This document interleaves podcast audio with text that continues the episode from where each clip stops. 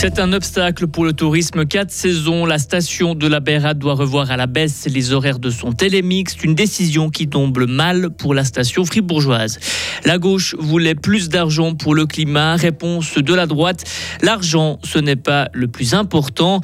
Échec pour le Grand Fribourg. Non-élection au Conseil des États. Non-élection dans le Jura. Non-élection hier. L'ex-préfet de la Sarine essuie défaite sur défaite. Et puis la journée va être bien ensoleillée. Demain aussi, il y a ces orages qui vont éclater dans la nuit de jeudi à vendredi. Les températures vont euh, baisser. Nous sommes mercredi 28 juin. Vincent Douce, bonjour. Bonjour à toutes et à tous. Coup dur pour la Béra. Une décision de Berne tombée en début de semaine réduit les horaires d'ouverture du télémix de la station. Cet été, il ne pourra pas tourner jusqu'à 21h30 les jours de semaine, mais jusqu'à 18h. Une décision de l'Office fédéral des transports qui fait suite à une dénonciation de la part d'organisations environnementales. Une décision que regrette Claude Brodard, président de la Société des remontées mécaniques de la Béra. Inévitablement, il y aura des impacts, moins de monde, moins de possibilités. Et puis, euh, je dirais, difficulté aussi de communiquer les horaires, puisque nous aurons des, horaires différenciés entre les journées. Donc les gens ne sauront plus quand est-ce qu'il faut aller, et puis à décider, bah, ils iront ailleurs, ou ils ne viendront tout simplement pas plus euh, à la Béra. La société des remontées mécaniques de la Béra a annoncé qu'elle ne fera pas recours contre cette décision, mais elle va déposer une demande de reconsidération de la concession auprès de l'Office fédéral des transports. La gauche voulait plus d'argent pour le climat. Les députés du Grand Conseil ont passé hier en revue les articles de la loi sur le climat, un texte qui doit donner un cadre pour la politique climatique du canton de Fribourg. Pour l'instant, le gouvernement prévoit d'investir 23 millions de francs jusqu'en 2026. Cette somme peut être rallongée si besoin, mais pour les socialistes, ce n'est pas suffisant, loin de là.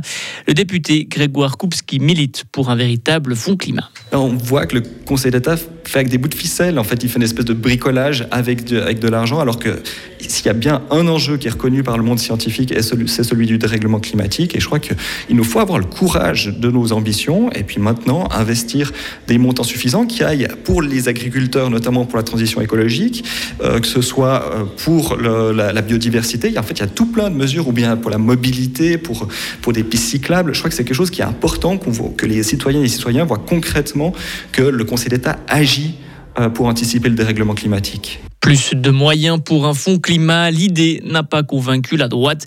La libérale radicale Antoinette Devec. L'argent, c'est annexe, parce qu'il compte, c'est la volonté en quelle direction on veut aller? Parce que de prendre des mesures pseudo-climat qui détruisent, comme j'ai dit, la nature, c'est de l'argent qui est mal dépensé. Par contre, ce qui est beaucoup plus compliqué que l'argent, c'est de convaincre les propriétaires, par exemple, de remettre un ruisseau qui était mis sous tuyau, de le faire ressortir. Et je pense que ces mesures-là, elles coûtent pas très très cher, mais simplement c'est une prise de conscience qu'on peut lutter contre le réchauffement bien mieux que en s'occupant que du chauffage ou de l'électricité.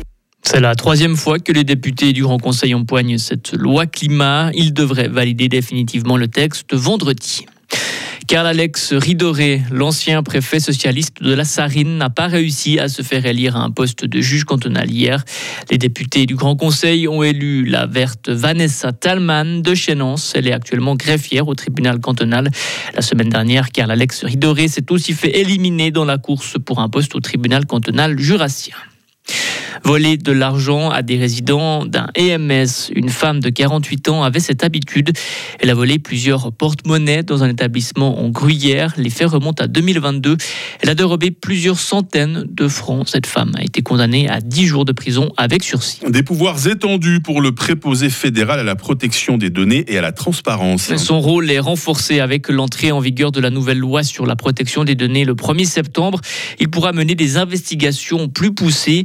Le préposé fédéral a présenté ses nouveaux défis hier et pose un constat. Le Conseil fédéral utilise plus souvent le droit d'urgence. Le gouvernement soustrait ainsi à la loi sur la transparence une partie des activités de l'administration et ça préoccupe la suppléante au préposé fédéral Florence Engeli. Finalement, il y a une loi sur la transparence qui a un champ d'application assez clair, qui est applicable à l'administration fédérale. Et puis, il y a plusieurs exceptions qui permettent finalement de ne pas forcément donner accès à ces documents officiels. Donc on voit que c'est pas parce que la loi est applicable que l'accès est garanti. Par contre, c'est un outil qui est important aussi pour l'administration puisque ça renforce la confiance du citoyen envers l'administration, puis la crédibilité aussi de l'administration. Ça permet de démontrer que finalement l'administration fait son travail. Pour sensibiliser le Parlement et les citoyens à ces dérogations à la loi sur la transparence, le préposé fédéral publie une liste de toutes les exceptions. 35 000 places de travail qui passent à la trappe. Le géant bancaire suisse UBS serait sur le point de supprimer des milliers d'emplois ces prochains mois. Une mesure prise suite au rachat de Crédit Suisse. C'est l'agence Bloomberg qui l'a annoncé hier soir.